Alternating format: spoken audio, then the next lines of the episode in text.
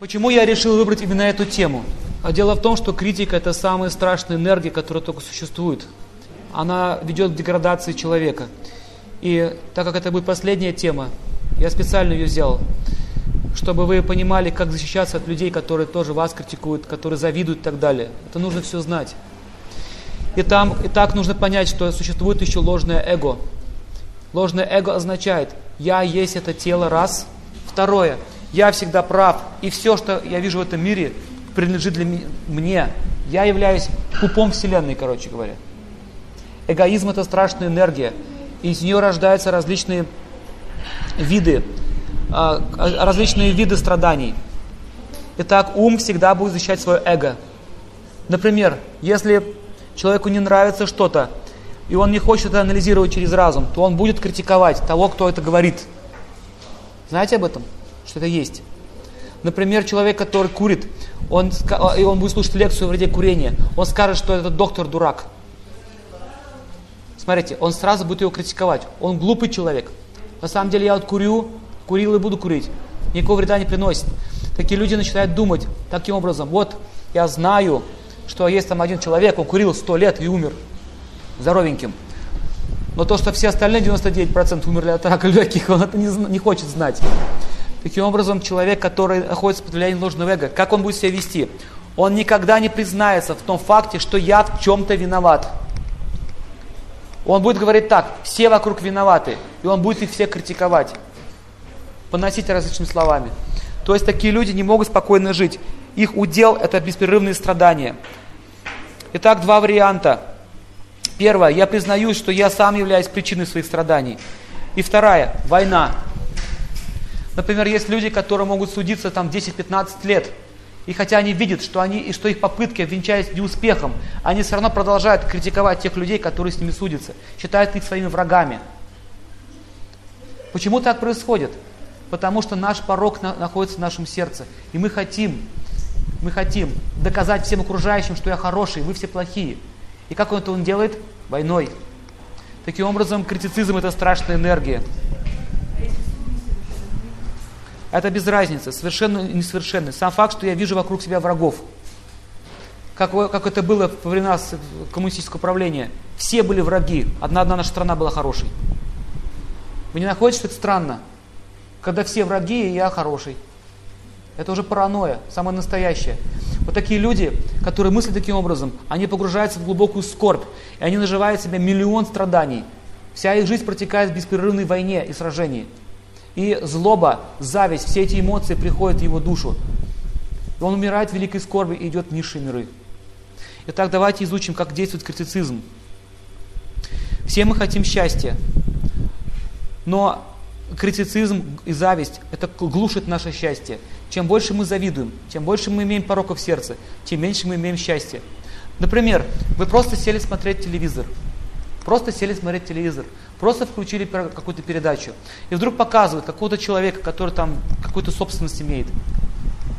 Так? Он смотрит на эту картинку, ему становится плохо. Тут же. Кто является причиной этих страданий? Зависть.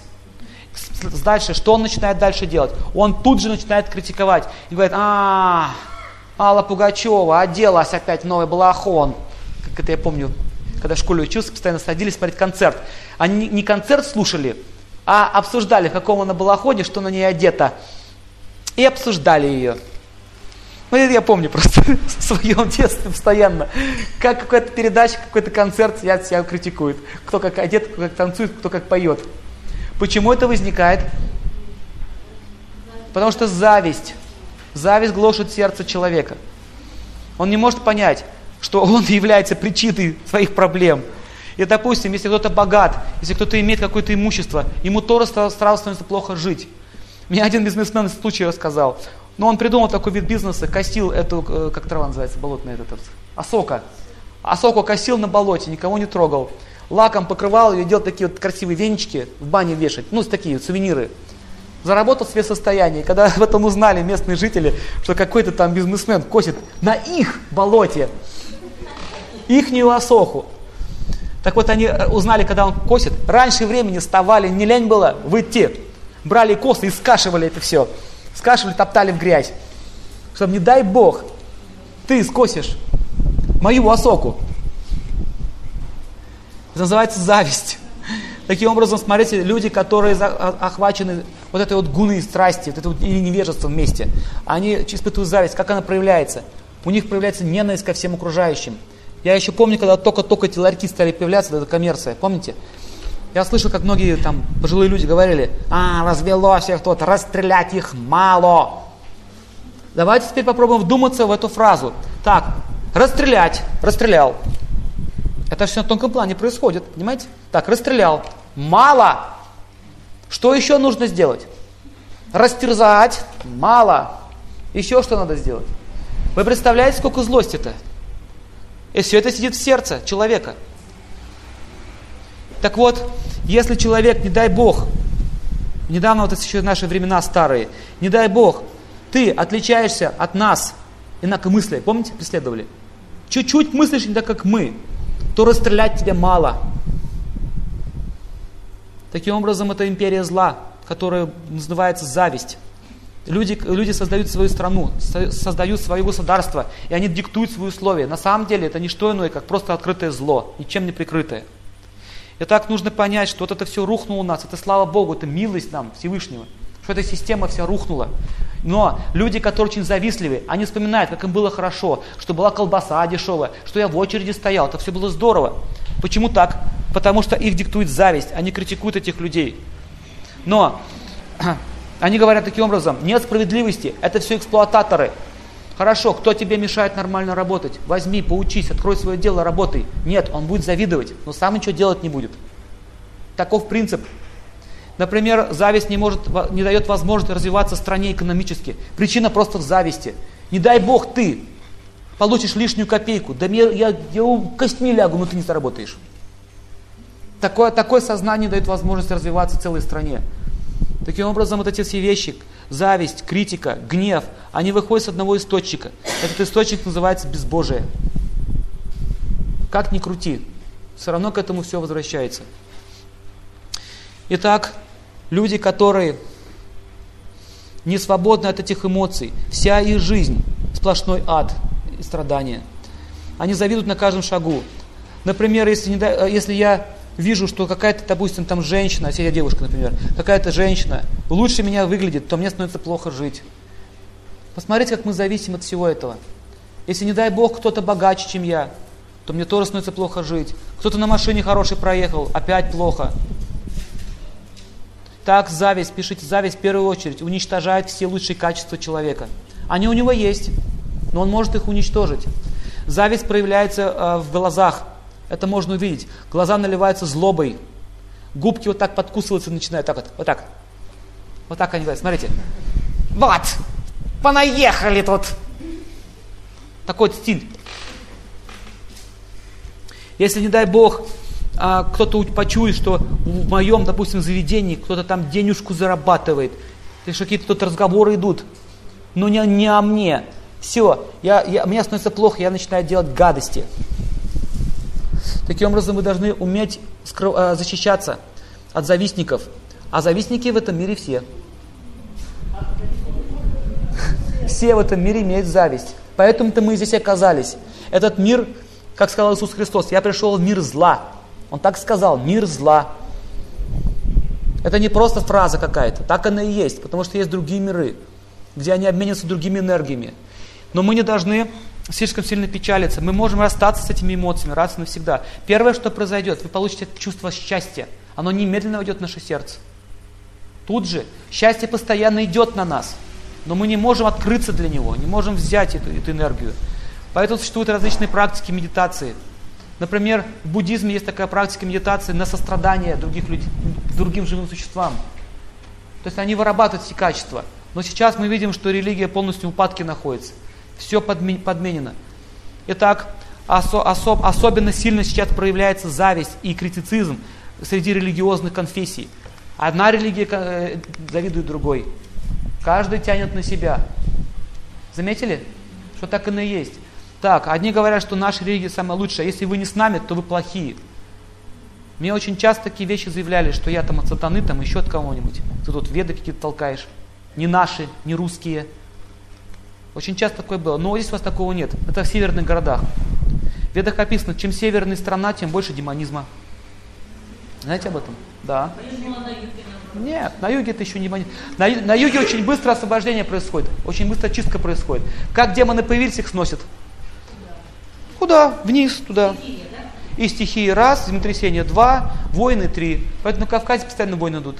Как они накопились, сразу их раз сносят.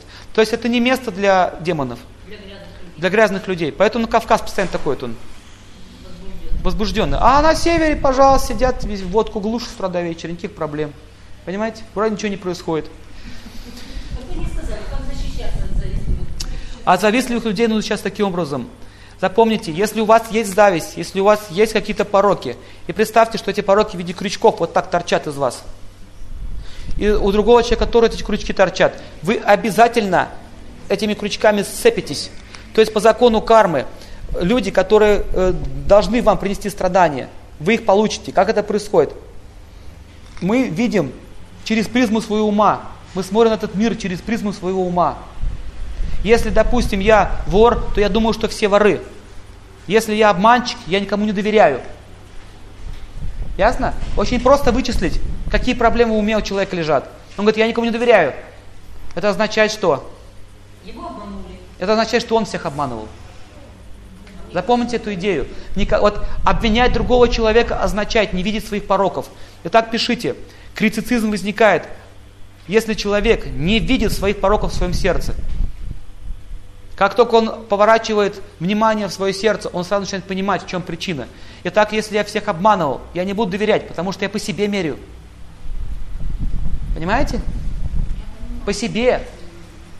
Или, например, человек, который был неверный своему мужу, он говорит, все мужики плохие.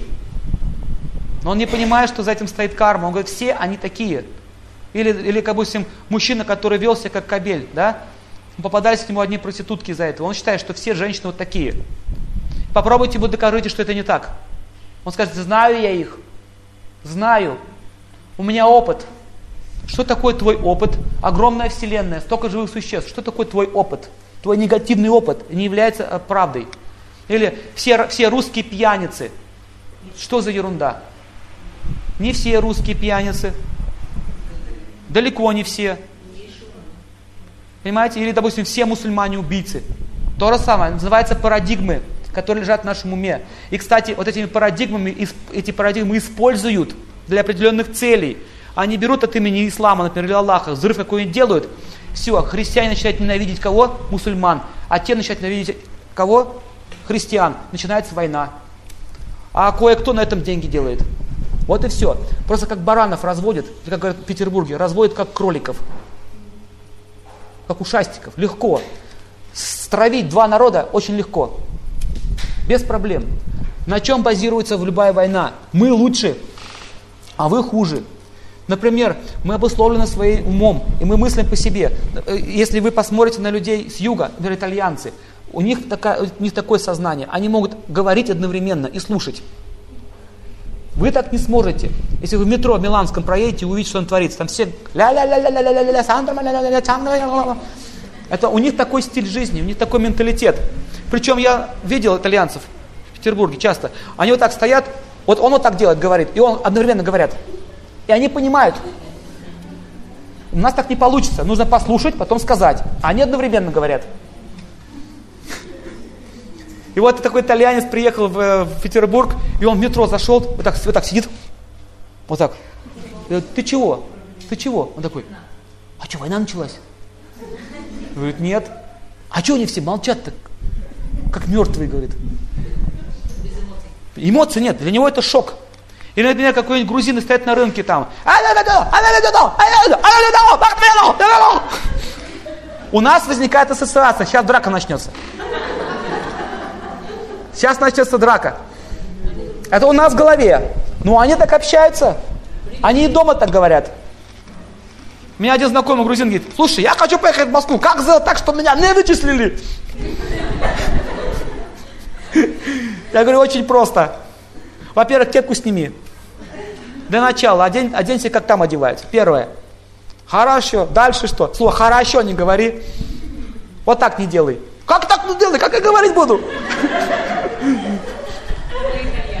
Он не может, понимаете, как вот так вот, как я говорить-то буду? Он же руками говорит. Ладно, просто молчи. Хорошо. Молчи, все. Приехал с Москвы, рассказывал. Ну и что? На вокзале милицию взяли сразу же. Я говорю, почему? Ну, я не знал, куда мне ехать. Как мне найти там улицу? Я подошел к человеку и говорю, как мне пройти туда? А тут милиционер стоял рядом. Подошел, говорит, ты, ты откуда? Документы. Какие документы, так вы видите? Вошел в роль. Какие, говорит, документы?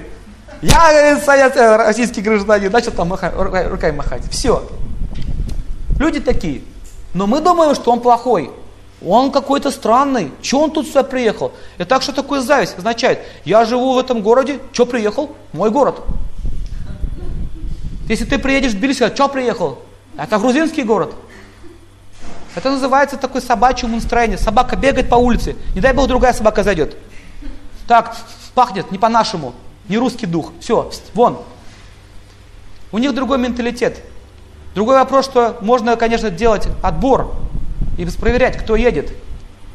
Бывают люди, ну, не такие, нехорошие люди. Но не все такие.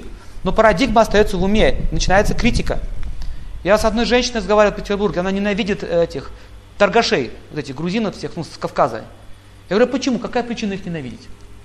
От чего, она, от чего они продают там у нас? Помидорами, наживаются. Я говорю, почему русские не продают? Ну почему русские не продают? Ну продавай, какие проблемы? А он так и говорит, этот, эти люди. Так вы покупаете, какие проблемы? У вас же нет помидоров, арбузов нет, дынь нет. Почему не выращиваете? Выращивали, никто бы не ехал. Логика очень простая.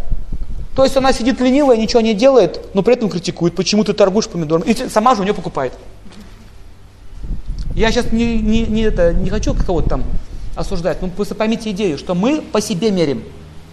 Если мы молчаливы, мы должны все молчать. Итак, дальше поехали. Вот эта вся идея ругани основывается на одной вещи. Оправдать себя. Какой я хороший, какой ты плохой. На этом основана вся ругань. Итак, как ее остановить? Можно сказать такие слова, стоп. Как Остап Ибрагимович Бендер сказал, когда, он, это, когда канарейка на него напал, помните? Когда ему был приступ жадности начался, он не мог это миллион отдать. И он говорит, господин Корейков, ну почему вы говорит, такой жадный? По моим подсчетам, у вас 3 миллиона, по моим подсчетам.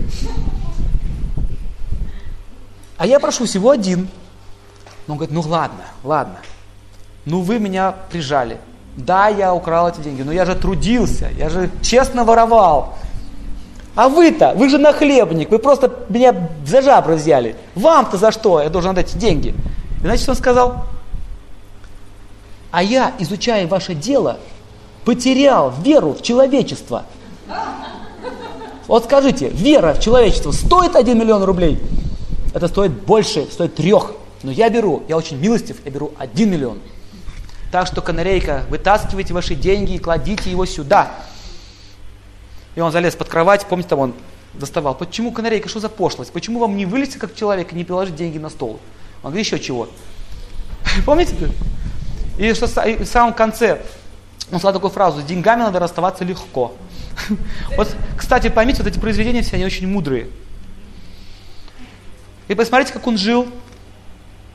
Он имел миллионы, но работал в этом, как это, в этой, счетоводом, получал эти 40 рублей и не жил по-человечески. Он говорит, зачем вам деньги, канарейка? Давайте я вам один матросский костюмчик, у меня будете в этих, в секретарях. Вы не умеете жить, вы скучно живете. Но имеете столько денег. Видите, все это сознание. Итак, такие люди, они всегда будут критиковать тех, кто лучше их. Они могут завидовать его разуму, его возможностям, перспективам, его красоте. дальше нужно понять, что не дай Бог такой человек встретится с каким-то святым. И не дай Бог какой-то человек оскорбит его. Знаете, к чему это приводит? Это приводит к уничтожению его благочестивой кармы. В ведах описывается, что если человек оскорбляет Бога, святотатствует или оскорбляет святых, это означает, что он лишается всей своей, ну, всей своей хорошей жизнью. Все у него будет уничтожено. Поэтому вот наша страна нарвалась на проблему. Они стали убивать святых. Поэтому они пожали эту суровую карму. Вот если посмотреть трезво на Великую Отечественную войну, вот трезво посмотреть, без предвзятости, да? Итак, они носили свастику. Это означает вечное время или закон времени. То есть, как бы носители. Они являлись носителями кармы. Они пришли как карма к этим народам. Поэтому имели такую силу. И посмотрите, что происходило реально. Одна страна жестокая сцепилась с другой. На самом деле у нас далеко была не райская страна. Они очень похожи друг на друга. Что это Сталин, что Гитлер. Суть одна и та же. Поэтому была очень такая бойня сильная. Люди пожали плоды своих действий. Такие войны будут себя происходить из-за того, что копится ненависть в, в жизни людей. И как определить, что скоро будет война? Есть секрет. Если люди становятся злые, как собаки, это означает, что скоро будет война. Все очень просто. После войны люди очистились, их, ну, очистились от грехов. Поэтому было мягче. Люди были мягче. Они понимали, что такое горе. У них появилось страдание, помогали друг другу. Поэтому они лучше стали жить. Видите? Опять сейчас накопилось. Опять вспыхивают войны. Таким образом будет повторяться постоянно. Итак, зависть святым. В чем это проявляется? Они не могут никак понять, за счет чего они живут. Почему они не работают и все имеют. Это уже зависть Богу к самому.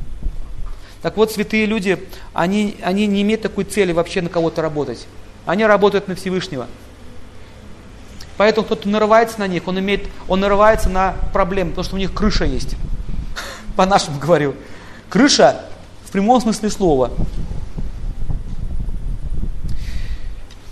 Ошибок очень трудно избежать, но если вы совершили ошибку, нужно вовремя ее исправлять. Итак, если у вас плохие отношения, давайте попробуем решить этот вопрос. Вот, допустим, у вас есть враги, есть какие-то люди, которые вас не любят, вы их не любите.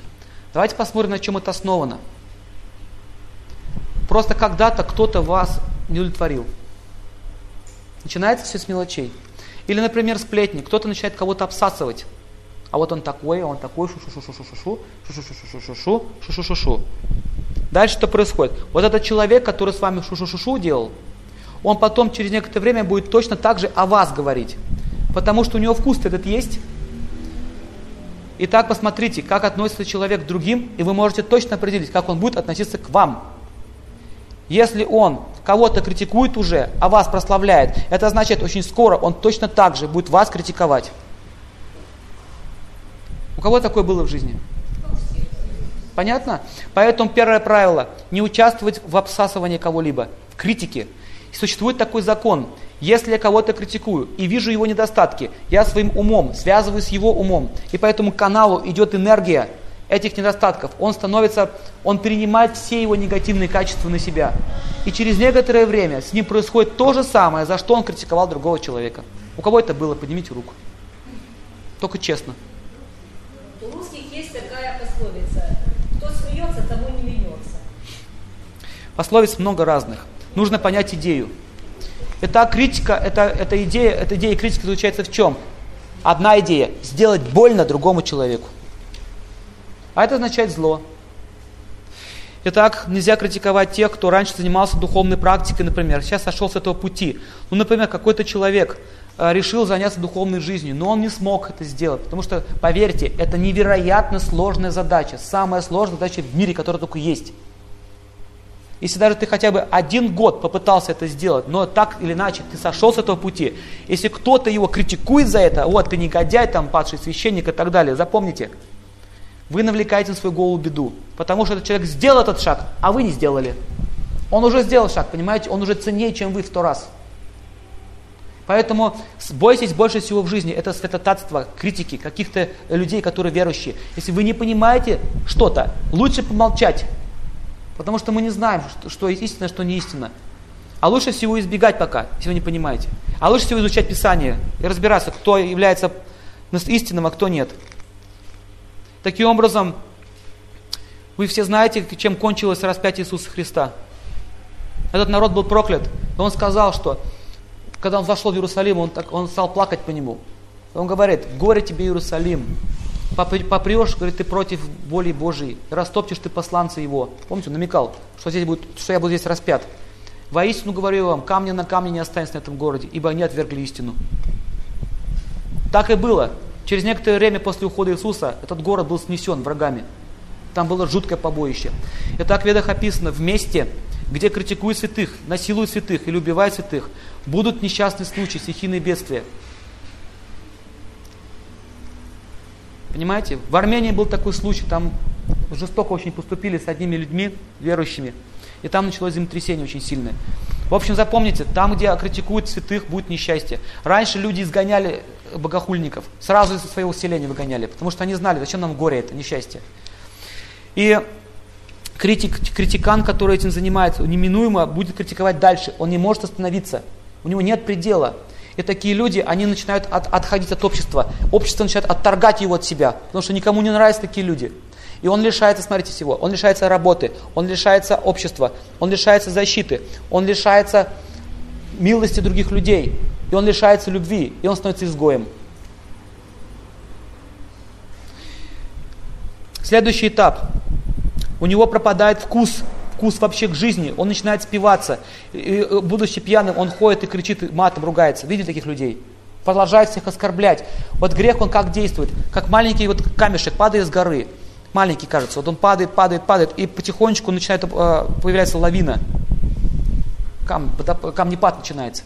И уже попробуйте остановить. Таким образом катится до самое дно ада. Человек, э, человек все разрушает в своей жизни. Он не может уже нормально реагировать на своих родителей, на друзей. Если он начал как-то мать критиковать свою или ругаться с ней, это будет дальше продолжаться. Это кончится ссорой. Ссора превратится в ненависть, ненависть превратится в что? В разрушение семейных отношений оскорбив отца, допустим, великого сына, то это будут проблемы. Как это понять? Ну попробуйте оскорбите отца, допустим, сильного человека, известного. Будут проблемы. Вообще, если вы оскорбляете отца, вы лишаете силы солнца. Если оскорбляется мать, мать э, то лишаете силы луны. Человек может сойти с ума от оскорблений. Как это происходит? Я вам скажу один случай. Был в Индии. Жил один человек, он очень хорошо знал веды. И люди его очень уважали. Тысячи, тысячи людей собирались на его проповеди. Он обладал мистическими силами, он имел все благословения. Сейчас расскажу, чем, чем это все кончилось. И вообще, когда много славы, когда много славы, то человек, он загружается этими силами, он становится гордым.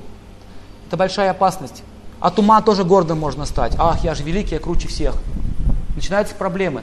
И вот он возгордился немножко. И однажды зашла одна бабушка, неизвестная бабушка, но эта бабушка, она была святой.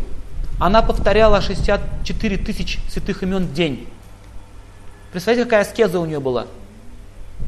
Она только этим занималась, что повторяла святые имена. Дальше она, там такие хаты, хат, это лестница, которая ведет в Гангу, святой реке. Она стояла на этом кхате и подавала всем кувшин с водой мыть ноги и руки.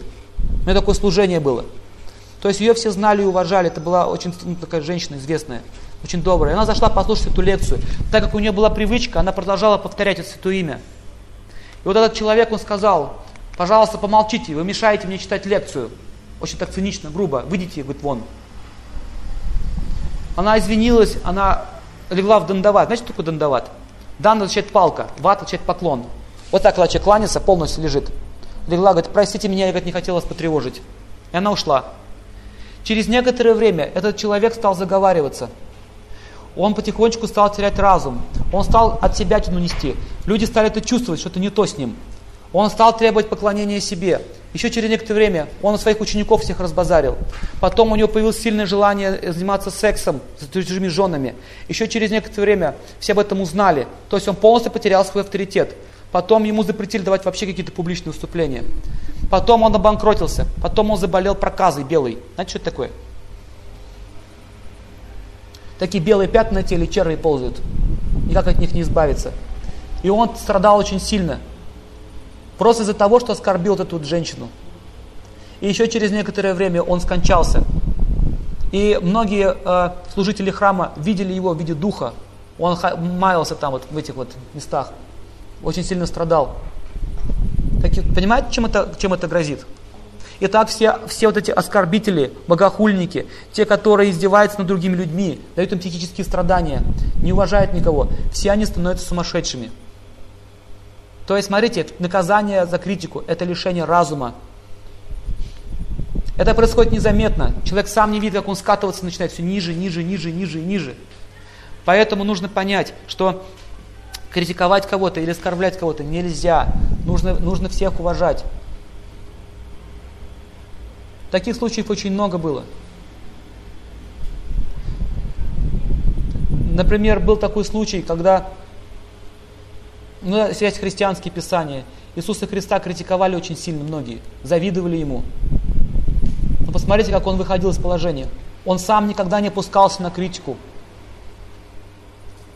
Он никогда этого не делал. И вот был такой один святой, его звали Харидаст Хакур, он жил 500 лет назад. Известная личность, ему сейчас целый храм стоит в честь него в Индии. И этот Харидаст Хакур был родом из мусульманской семьи.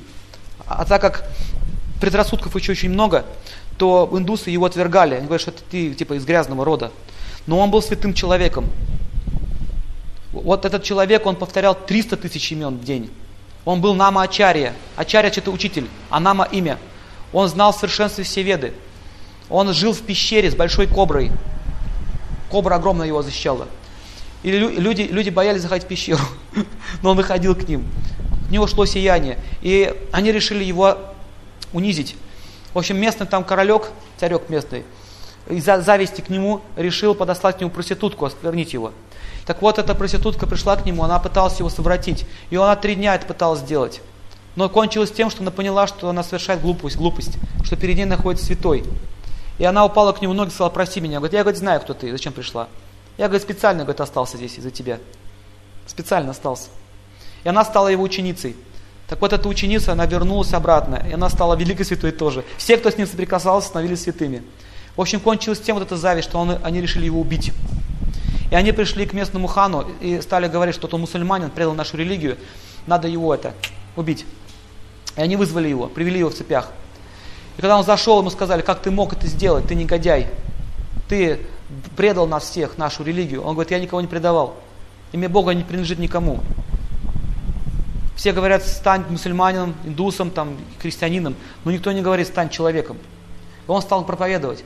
Все испугались этой проповеди, потому что там была истина. От них таких людей идет сила. Они говорили, убейте его немедленно, убейте его. Он говорит, если ты говорит, святой, то тогда ты должен выдержать побои. И он приказал бить его плетьми на 22 базарных площадях. Один удар, с одного удара человек умирал. Такие железные наконечники были. Этими, с, ну, много этих было, жил. И вот эти палачи его били на 22 базарных площадях. И вот эта мать, мать его, Харидаст Хакура, она пришла к нему, она видела эту картину, она плакала, говорит, сынок, говорит, ну откажись от этого всего, ну чего-то я не знаю, жизнь дороже. Он говорит, сам факт, если я говорит, признаю, что кто-то может забрать мою жизнь, кроме Бога, является уже грехом. Как ты говоришь, откажись? Если хотят меня убить, пусть убивают. Оставь, говорит, меня, я отрабатываю свои, говорит, преступления. Есть какая у него логика? Дальше, вот эти палачи, они начали понимать, что что-то здесь не то. Что они его бьют, бьют, но у него даже следа не оставалось. Все зарастало. И они настолько перепугались. Они поняли, что они нарвались по-русски если говорить, просто нарвались. И они вот так вот сложили ладони перед ним и говорят, пощади нас. Если ты не умрешь, они убьют меня, меня, говорит, нас и нашу семью. Просто говорит, пощади, умри, говорит, умри. Он говорит, хорошо. Значит, что он сделал? Он их обнял, прижал к своей груди и, и, и, и как, как к своим детям обратился. Говорит, дети мои, если моя жизнь причиняет вам страдания, я сам умру. Не волнуйтесь, возвращайтесь к своим детям, к своим женам. И что он сделал? Он сел в позу лотоса, произнес преданную молитву и оставил это тело. Дальше его тело пронесли по всему, ну, по всей этому региону, показали, что вот, и еще кричали, он умер как собака, там, издевались над ним. Запомните, демоны всегда хотят издеваться над святыми. У них такой вкус жизни. Посмотрите всю историю. Куда бы ни приходили святые, их всегда, они всегда нападали. Смотрите. И что они сделали? Они кинули его в гамку. Они даже, хотя индусы спросили, отдайте его нам, мы его похороним, хотя он мусульманином был. Мы его, говорит, похороним, как положено. Они говорят, нет, собаки, собачья смерть. И они кинули его в воду. Через, не, через километр, когда он проплыл, он спокойно вышел из воды. Так что воскрешение это не, не, не подвиг Иисуса Христа. Такие уже были случаи, не раз. Он воскрес спокойно, вышел, стряхнул себя в воду и пошел дальше. Пошел дальше, начал петь. Как будто ничего не произошло. И знаете, что он сделал? Народ, когда узнал об этом, это исторический факт, есть документы. Когда народ узнал об этом, они были в полном, полном восторге. Вся провинция понялась. Они пришли с этими, с факелами. И говорят, пошли, говорит, к шаху, будем разбираться, что это такое святых убивает. Даже солдаты, те же мусульманские, они против стали за него. Они пришли к шаху. Он говорит, нет, мы не должны никому причинять насилие. Этот человек был в иллюзии. Наша задача помочь ему. Понимаете, что он делает? Святые всегда оставляют путь насилия. И он пришел к нему. Этот хан испугался. Он говорит, он сам испугался, ну как, он живой остался. И он пришел к этому хану, и знаете, что он сказал? Сын мой, прости меня, что ты, говорит, испугался. Я не хотел тебе причинить страданий. Представляете? Вы представляете, какой тип сознания? Вы теперь понимаете, почему они дороги Богу? И какой, какой, какой-то негодяй на него рот свой открывает. Это просто все, конец всей его жизни. И что произошло дальше? Этот хан осознал, что он совершил чудовищное преступление. Он просто это осознал. И он стал на колени перед ним, просил у него прощения. Говорит, не, не стой говорит, надо мной перед коленями, на коленями, никогда. Я не, не святой. Они никогда не говорят, что я святой. Сама мысль, что я святой, они им плохо становится. Эта вот история была, это произошло 500 лет назад. Огромный храм стоит в честь него. Харидаст Хакур. Если в Индии будете, может увидите. Посмотрите. Сейчас люди до сих пор поклоняются там ему памятник стоит. Удивительная личность. И описывается, что он прожил э, 90 с чем-то лет. И там, где он не был, он останавливал войны, останавливал конфликты. Он освобождал всех людей из страданий. Поэтому вся проблема у нас заключается в том, что мы не видим таких людей. Вот в чем проблема. Итак, критика означает, если человек критикует, он может постепенно не заметить, как совершит большое преступление. Мы не знаем, допустим, вот кто-то из вас сейчас вот в зале, кем вы будете. Мы не, не могу этого знать. Может кто-то из вас станет святым человеком, а я вас оскорбляю, к примеру, то будут проблемы. Итак, напоследок я хочу сказать одну вещь, что вы все очень хорошие люди, у вас у всех есть разум, и я очень счастлив, что я с вами познакомился, встретился с вами. Надеюсь, что мы еще с вами увидимся. Завтра у нас будет програ- такая программа. У нас будет просто свободный день. Мы постараемся, я, правда, очень мало времени, но мы постараемся сделать что-нибудь вкусненькое. Так что у нас была немножко так, легкая такая атмосфера. Мы просто будем общаться с вами. Также эти диски мы раздадим, книги какие-то вопросы, ответы, какие-то у вас проблемы есть, я попытаюсь как-то решить в мере возможности. Вот такой вот у нас будет завтра день. И может быть в марте месяце или весной постараюсь сюда приехать с дальнейшим семинаром. Ну вот на этом я хочу закончить. Спасибо вам большое.